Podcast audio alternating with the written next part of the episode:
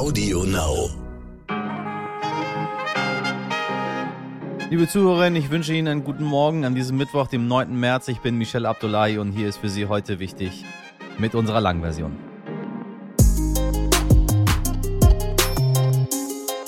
Ja, während der saarländische Ministerpräsident Tobias Hans wahrscheinlich immer noch vor der Tankstelle steht und sich auf Twitter künstlich über die Spritpreise aufregt, haben wir viel lieber mit der Volkswirtin und Rohstoffanalystin Dr. Gabriele Wiedmann gesprochen.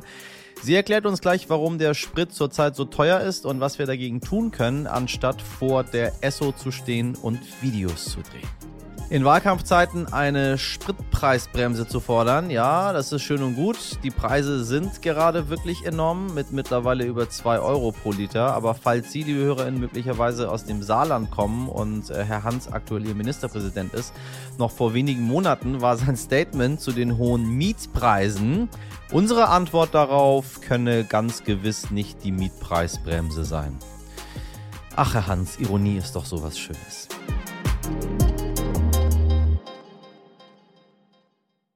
Zuerst für Sie das Wichtigste in aller Kürze. Die USA verkünden einen Importstopp für Öl aus Russland. Das sagte Präsident Joe Biden. Wie sich das auf die Preise auswirken wird, kann man aktuell nur schwer sagen, ebenso ob die Europäische Union möglicherweise nachziehen wird. In Brasilien werden Frauen und Mädchen tatsächlich im Minutentakt zu Vergewaltigungsopfern, alle zehn Minuten nämlich. Das ergab eine aktuelle Studie einer Nichtregierungsorganisation, die auf den erfassten Anzeigen bei der Polizei basiert. Die Dunkelziffer könnte also noch höher sein. Insgesamt hat die dortige Polizei im Jahre 2021 56.000 Fälle gezählt. Zum Vergleich in Deutschland gab es im Jahr 2020 9.752 Fälle von Vergewaltigung, sexueller Nötigung und sexueller Übergriffe im besonders schweren Fall.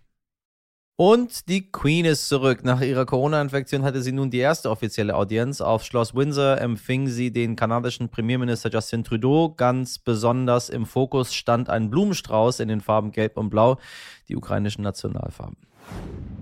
Die Stiftung Patientenschutz ist dagegen, dass die staatlichen Corona-Beschränkungen am 20. März umfassend gelockert werden. Bundesgesundheitsminister Lauterbach hatte sich bereits am Montag dagegen ausgesprochen. Der Grund, die Zahlen steigen jetzt schon den sechsten Tag in Folge wieder. Die Inzidenz liegt bei fast 1300.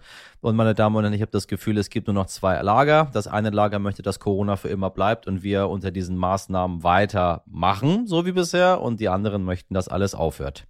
Ich weiß es auch nicht, ehrlich gesagt. Ich glaube, es reicht langsam.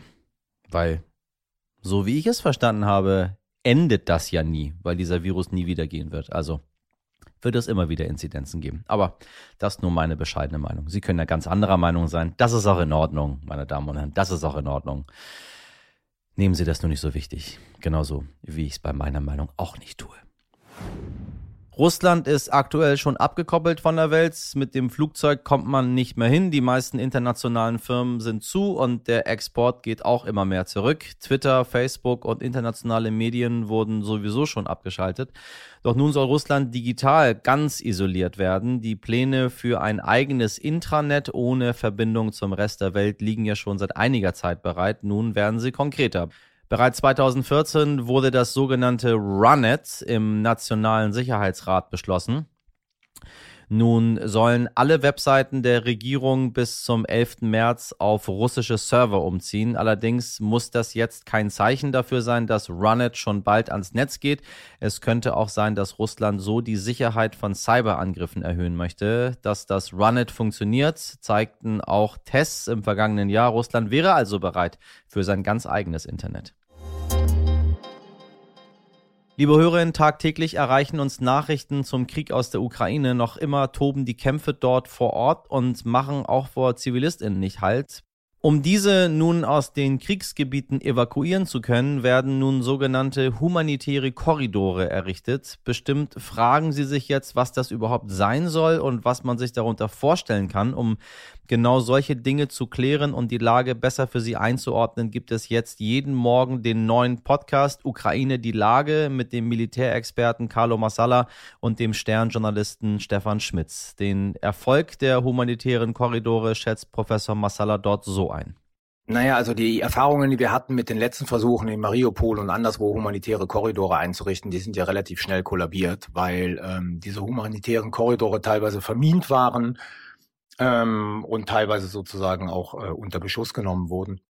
Das Problem ist, es klingt aus, auf den ersten Blick wie eine sehr gute Idee, Zivilisten aus den umkämpften Städten rauszubringen, damit sie halt äh, sozusagen nicht Opfer der Kampfhandlungen werden. Und dagegen ist jetzt erstmal nichts zu sagen.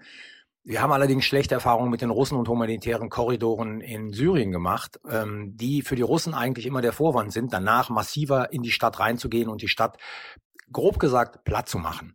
Also es sind gemischte Gefühle. Ja, wenn Zivilisten rauskommen, ist das sehr gut, ähm, wird ihr Leben geschont. Auf der anderen Seite haben wir halt eine äh, Erfahrung mit russischen humanitären Korridoren, die eher darauf abzielen, danach massiver Städte unter Beschuss zu nehmen und sie zu zerstören. Die Situation bleibt also auch weiterhin sehr schwierig. Ein weiteres Problem ist das Ziel der humanitären Korridore. Diese führen nämlich geradewegs nach Russland und Belarus. Auch hierzu hat Professor Massala eine klare Meinung. Ja, das ist absolut zynisch, weil sie sozusagen äh, zwei Richtungen haben. Einmal nach Russland, einmal nach Belarus. Belarus mit Russland eng verbündet, zwar noch keine aktive Konfliktpartei im, im Ukraine-Konflikt, aber es ist natürlich äh, zynisch für einen Ukrainer, eine Ukrainerin in eine dieser beiden, beiden Staaten, die letzten Endes Krieg gerade in der Ukraine führen, äh, zu flüchten. Das hat schon etwas Absurdes. Herr Professor Masala, vielen Dank für Ihre Einschätzung. Mehr zu dem Thema hören Sie im Podcast Ukraine die Lage. Einen Link dazu finden Sie in den Shownotes. Letzte Woche hat sich mein geschätzter Kollege Dimitri darüber Gedanken gemacht, inwiefern sich Kunst- und Kulturschaffende politisch positionieren sollten. Doch wie sieht es mit SportlerInnen aus? Der Sport im Allgemeinen wird immer als Völkerverständigung angesehen. Inwiefern sollten oder müssen sich SportlerInnen sogar politisch positionieren? Zu diesem Thema hat uns niemand Geringeres als der ehemalige Biathlon-Doppelweltmeister und olympische Silbermedaillengewinner von 2014, Erik Lesser, Sprachnachrichten zukommen lassen. Warum ausgerechnet Erik Lesser, fragen Sie sich jetzt vielleicht. Er hatte sich vor wenigen Tagen klar positioniert und der ukrainischen Biathletin Anastasia Merkushina für 24 Stunden seinen Instagram-Account überlassen, damit sie dort über den Krieg aufklären kann. Herr Lesser, inwieweit tauschen Sie sich mit anderen SportlerInnen über diesen Krieg aus und wie gehen die SportlerInnen damit um? Ich würde sagen, wir Sportler haben uns ähm, zusammengerauft und wir versuchen uns solidarisch zu zeigen. Ähm, jeder Sportler hat meines Wissens nach irgendwo sich die ukrainische Flagge ähm, dran geklebt. Die Sportler stehen, glaube ich, ähm, mit sehr großer Mehrheit hinter der Entscheidung des IOCs, die russischen und die weißrussischen Sportler ähm, aus allen internationalen Sportbewerben auszuschließen. Äh, es ist jetzt nicht permanent permanent Thema. Aber wenn es zum Thema kommt, dann sind schon große Fragezeichen, wo führt das hin? Ähm, und vor allem, wie es geht den ukrainischen Athleten? Denn darf ja nicht vergessen, vor zwei, drei Wochen haben wir mit allen noch zusammen in Peking ähm, ja, den sportlichen Wettkampf gesucht und waren, sind respektvoll miteinander umgegangen. Und jetzt hat man so eine Kriegssituation. Da macht man sich schon äh, Gedanken und gerade wenn man so Meldungen hört, dass ein Biathlet mit 20 Jahren äh, fällt, im, im Kampf, dann kommt das schon auch ein bisschen nah. Natürlich, wenn man sich ganz pragmatisch darüber Gedanken macht, was, was bedeutet denn Krieg, dann, dann fallen unweigerlich Menschen dem zum Opfer. Äh, aber dann das, diesen Einschlag emotional so nah zu spüren, dass es einer von den Biathleten erwischt, das, ähm, das ist so ein Moment, den muss man erstmal irgendwie verarbeiten. Wie geht es Ihnen persönlich in Bezug auf den Krieg? Ich, mich macht das erstmal grundsätzlich betroffen, weil das ist ein völlig unnützer Konflikt, unnütziger Krieg, ähm, wo keine Seite am Ende als Gewinner dasteht. Keine Seite wird ähm, davon daraus Profit schlagen, außer vielleicht die Rüstungskonzerne.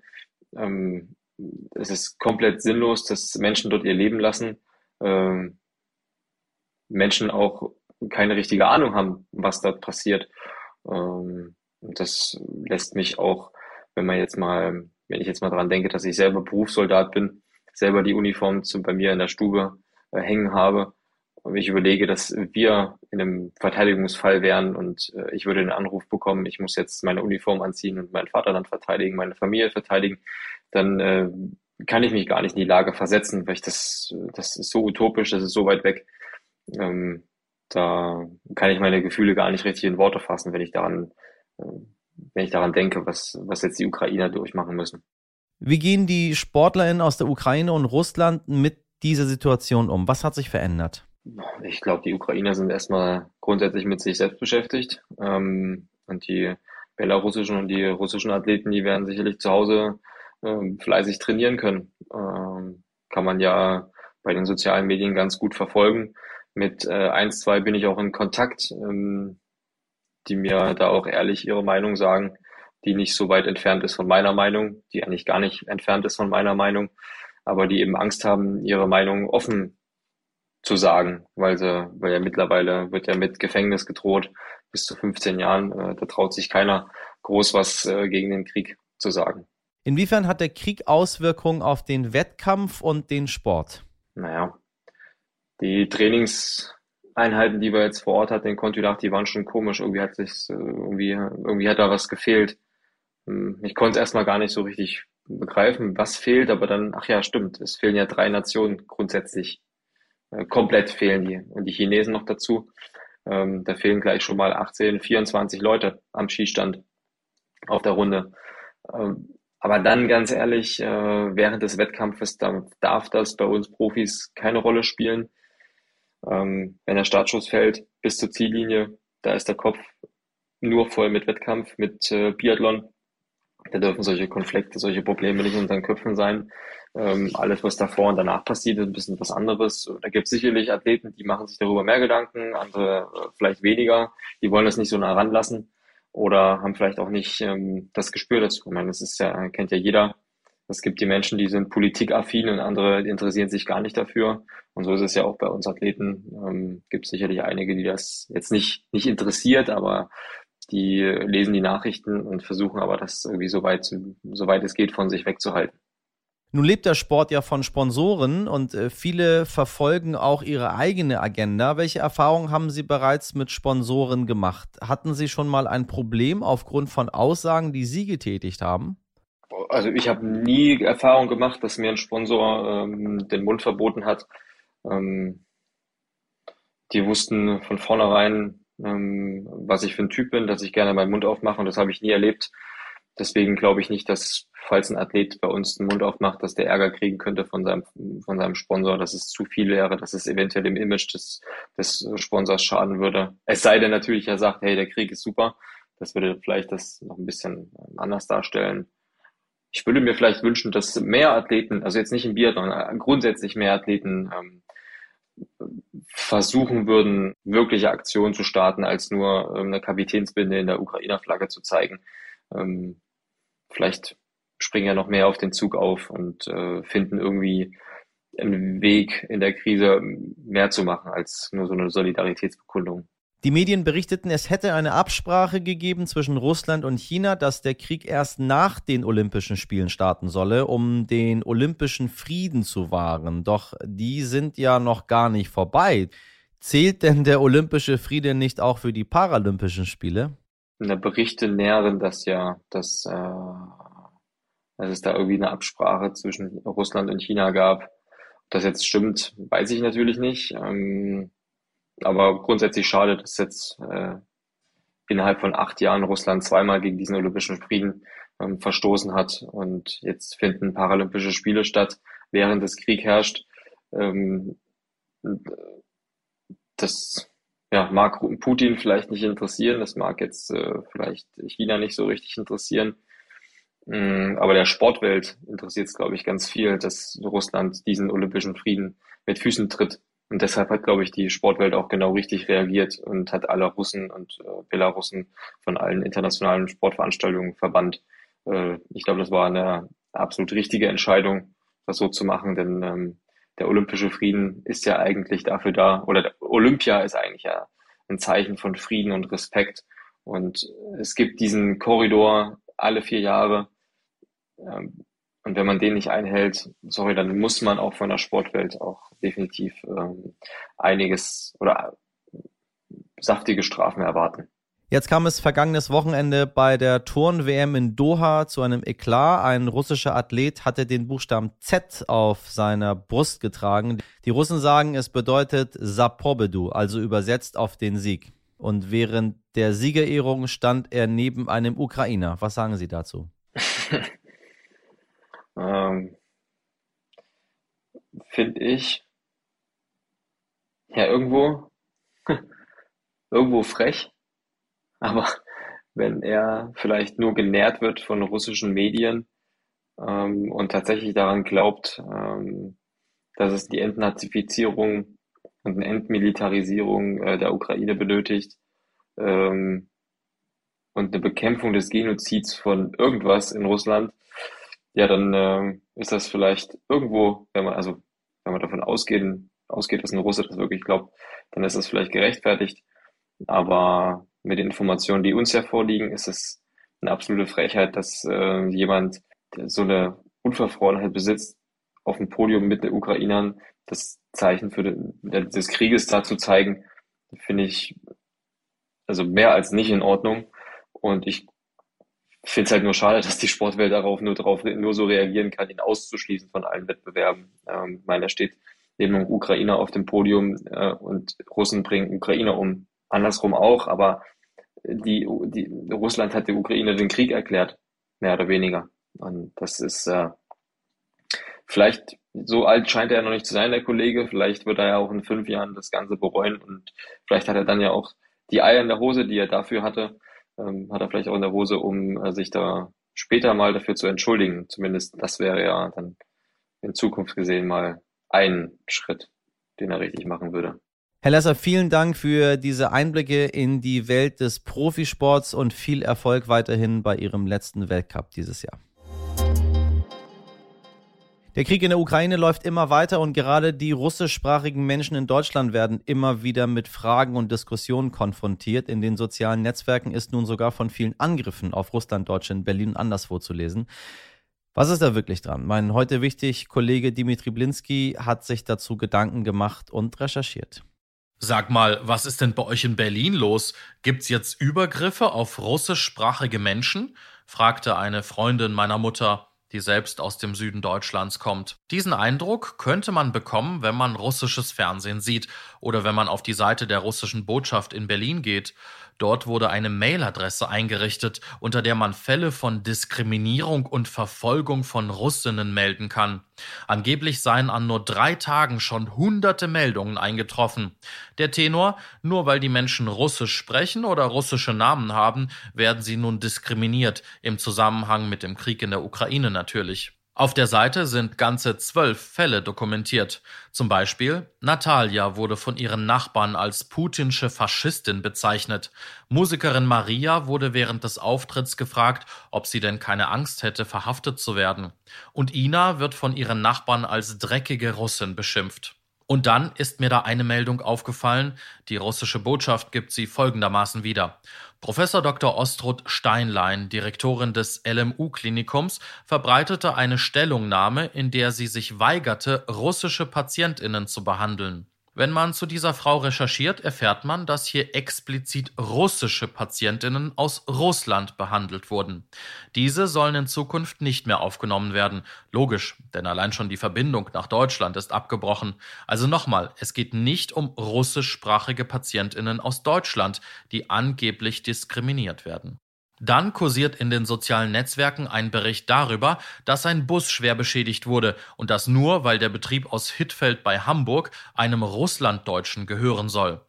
Meine Kolleginnen von tagesschau.de haben sich den Fall angeschaut, mit dem Betrieb gesprochen und herausgefunden, es gibt keine Russlanddeutschen in der Geschäftsführung und der Bericht ist frei erfunden. Es gibt sie, die realen Anfeindungen gegen Russlanddeutsche auf der Straße und in der Schule, die Diskussionen, die Beschimpfungen, doch wir dürfen aus wenigen Fällen nicht ein Massenphänomen machen. In Deutschland leben knapp zwei Millionen Menschen aus der ehemaligen Sowjetunion. Die russische Botschaft Berlin listet aktuell zwölf Fälle auf ihrer Website auf. Zwölf, wovon mindestens einer völlig falsch dargestellt wurde. Verstehen Sie mich nicht falsch, jede einzelne Anfeindung ist eine zu viel. Doch die Behauptung in russischen Staatsmedien, dass wir Russlanddeutsche hier systematisch verfolgt würden, ist schlichtweg falsch. Bei dieser Kampagne hilft auch der Internationale Volksrat der Russlanddeutschen. Vorsitzender ist ein gewisser Waldemar Herd. Er ist ehemaliger AfD-Bundestagsabgeordneter, ein leidenschaftlicher Kämpfer gegen Homosexuelle und ein Corona-Leugner.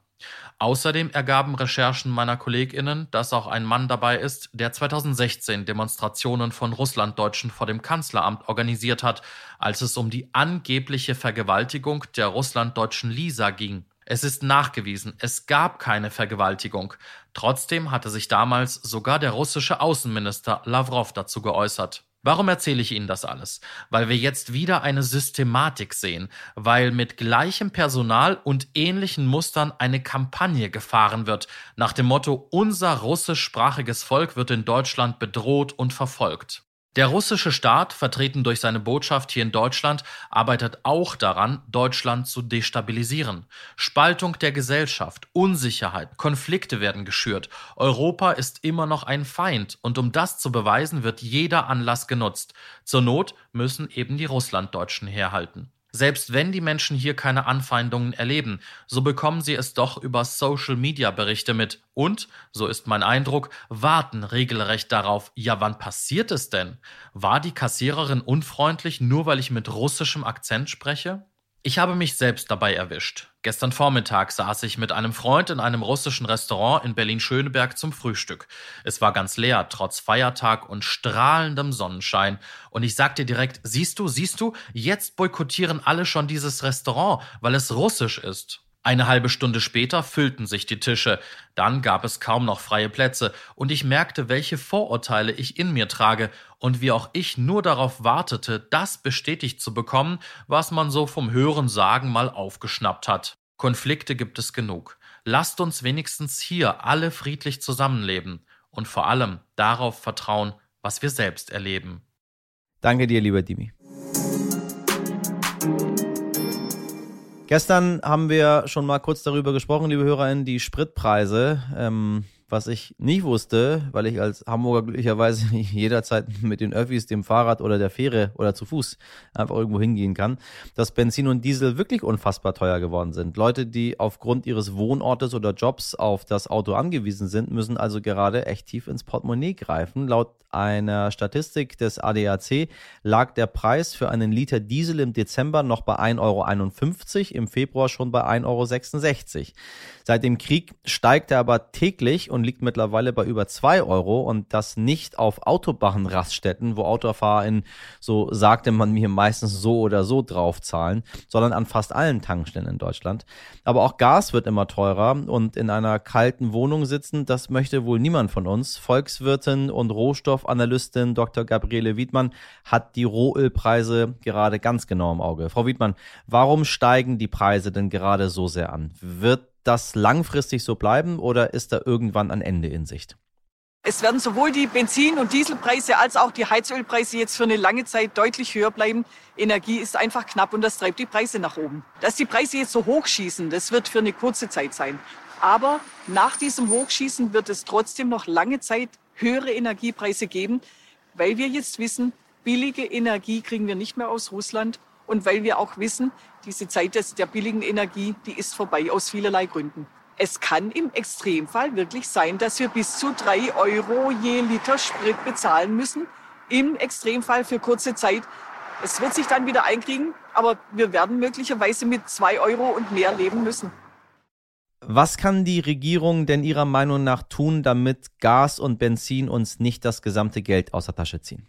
Die Politik muss zum einen schauen, dass wir Menschen genug Geld haben, dass wir uns die Energie, die teure Energie leisten können. Aber wichtig ist eben auch, dass wir Menschen weniger Energie brauchen. Vielleicht kürzere Wege fahren, dass unsere Auto weniger Sprit brauchen oder dass wir alternative Möglichkeiten finden, wie wir heizen, wie wir uns fortbewegen. Der Staat kann zumindest zeitweise jetzt mal die Steuer nach unten nehmen, CO2-Besteuerung, Mineralölsteuer. Das würde für uns Verbraucher das die Energie dann billiger machen. Oder eben er gibt uns Haushalten extra Geld, dass wir uns die teuren Energiepreise leisten können. Russland ist nicht das einzige Land, das Rohöl produziert. Wie schätzen Sie alternative Lieferanten ein? Ist das eine langfristige Lösung? Fast ein Drittel von der Energie, die wir aus dem Ausland beziehen, kommt aus Russland. Und dieses Drittel, das muss zuerst mal ersetzt werden. Es gibt viel Rohöl auf der Welt. Im Iran, in Saudi-Arabien, Venezuela. Die produzieren derzeit viel weniger, als sie eigentlich könnten. Aber dieses Öl muss zuerst mal zu uns kommen.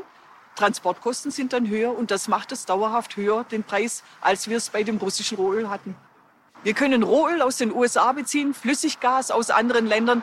Das kostet mehr, weil die Transportkosten höher sind. Wir können locker auf Dauer mit einem Drittel höhere Kosten rechnen. Vielen Dank, Frau Wiedmann. Womit ich mich besser auskenne als mit Sprit, ist Brot, liebe Leute. Und so sehr ich die Zeit in den USA genossen habe, ähm, ja, nee, eigentlich nicht. Eigentlich wollte ich sagen, ich habe das deutsche Brot vermisst. Ich hab's nicht. Ich habe das deutsche Brot nicht vermisst. Ich mag das deutsche Brot nicht. Ich mag kein Schwarzbrot, meine Damen und Herren. Tut mir leid, wenn Sie jetzt diesen Podcast deabonnieren, weil ich mich als ähm, Nicht-Schwarzbrot-Fan oute, dann sorry. So, aber wenn Sie großer Brotfan sind, ich bin ja auch Brotfan, aber von anderem Brot, wissen Sie von dem schönen, krossen französischen Baguette. Ich bin halt immer noch der Iraner und der Iraner, der mag immer noch Weißbrot. So. Ist aber egal, wir sitzen im gleichen Boot, denn Russland und auch die Ukraine exportieren eigentlich Weizen, auch nach Deutschland. Und da frage ich mich, ob die Stullen bald auch teurer werden. Geschäftsführer von Liekenbrot, Christian Hörger, kennt die Getreideindustrie aus dem FF. Herr Hörger, warum steigen die Preise denn gerade und welchen Einfluss hat der Krieg auf das Getreide? Die historischen Höchstpreise im Weizen, die wir gerade sehen, könnten noch weiter steigen. Also ich befürchte, dass sie noch weiter raufgehen. Die Ursachen für die aktuellen Entwicklungen sind bereits die Corona-Pandemie, wodurch zunehmend weniger verkauft wurde. Wir haben also schon einen Aufwärtstrend der Preise seit letztem Jahr September feststellen können.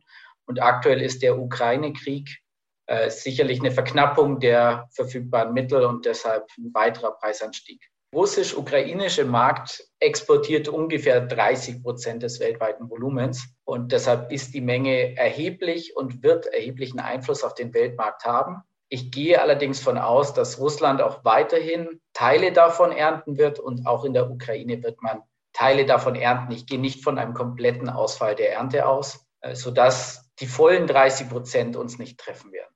30 Prozent sind nicht wenig. Ist unsere Grundversorgung damit gefährdet und inwiefern wird sich das denn auf die Preise auswirken? Wir sind angewiesen als Deutschland natürlich in gewisser Weise auf den internationalen Handel. Innerhalb Europas wären wir aber mit Rumänien, Ungarn, Tschechien auch ausreichend versorgt. Tatsächlich haben wir genügend Flächen und wir bekommen genügend Weizen. Also eine Grundversorgungsproblematik sehe ich nicht. Allerdings wird es teuer. Die, ich glaube, alle großen Hersteller und insbesondere Markenhersteller wie wir als Golden Toast und Liegen Urkorn haben natürlich in gewisser Weise vorgekauft. Wir haben daher noch gewisse Kontrakte, die bedient werden, aus denen wir Weizen ziehen können und Mehl bekommen. Natürlich würden wir dennoch jedes Mal frisch kaufen. Von daher ist eine Frage der Zeit. Ich gehe von aus sechs bis acht Wochen, bis man die höheren Preise bei uns im Einkauf extrem sehen wird und wodurch dann natürlich ein Druck entsteht. Da bin ich jedenfalls etwas erleichtert. Gibt es denn Alternativen? Innerhalb Europas gibt es relativ große Anbauflächen, nicht nur Deutschland. Wir sind Export oder wir exportieren mehr, als wir importieren. Auch Ungarn, Tschechien, Rumänien sind große Anbauflächen. Das sind Alternativen im ersten Schritt. Man stellt allerdings fest, dass jetzt schon an beispielsweise an der polnischen Grenze an, in Griechenland bereits einige Mühlen, die vielleicht weiter östlich beziehen, Herausforderungen kriegen. Der Bezug von Getreide ist natürlich weltweit möglich. Also auch wir können von Australien und so weiter kaufen. Es ist nur extrem teuer durch die Transportlogistik. Ein Umsatteln auf ganz andere Getreidearten wie Roggen ist relativ kompliziert, aber natürlich auch denkbar. Vielen Dank, Herr Hörger, für Ihren Einblick. Und was ich Ihnen an dieser Stelle ganz deutlich sagen möchte, liebe HörerInnen, wenn wir hier in Deutschland vielleicht 30, 40 oder 50 Cent mehr fürs Brot oder Gebäck ausgeben, wird das niemandem von uns gefallen. Aber wenn wir uns Länder anschauen, die wirtschaftlich nicht so gut aufgestellt sind, dort müssen Menschen aufgrund dieses Preisanstieges hungern, zum Teil verhungern. Und ja, liebe Hörerinnen, ich spreche hier von Teilen Nord- und Ostafrikas. Heute nicht ich.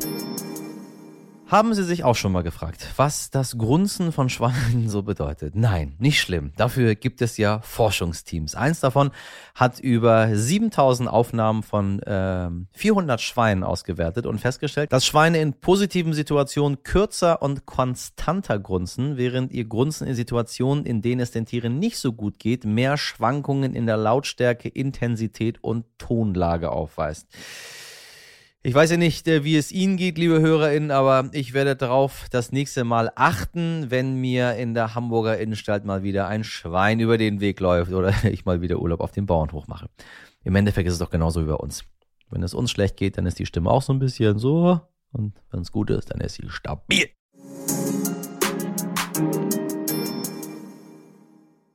Grunzende Schweine, was mir die Redaktion damit sagen will, weiß ich nicht, aber Sie wissen, ein bisschen Spaß muss sein. Das tut uns allen mal ganz gut. Manchmal braucht man eben etwas Ablenkung von den harten globalen Themen. Heute wichtig als Stern.de ist die richtige Adresse für Ihre Themen. Zögern Sie nicht, uns anzuschreiben. Meine Ferkel aus der Redaktion heute. Sabrina Andorfer, Mirjam Bittner, Dimitri Blinski, Katharina Brennermeier, Etienne Cibula, Frederik Löbnitz und Freya Steinke. Produziert hat diese Folge Andolin Sonnen für Sie. Grunz, Grunz. Ich wünsche Ihnen einen sonnigen Mittwoch. Machen Sie was draus. Bis morgen. Ihr Michel Abdullahi.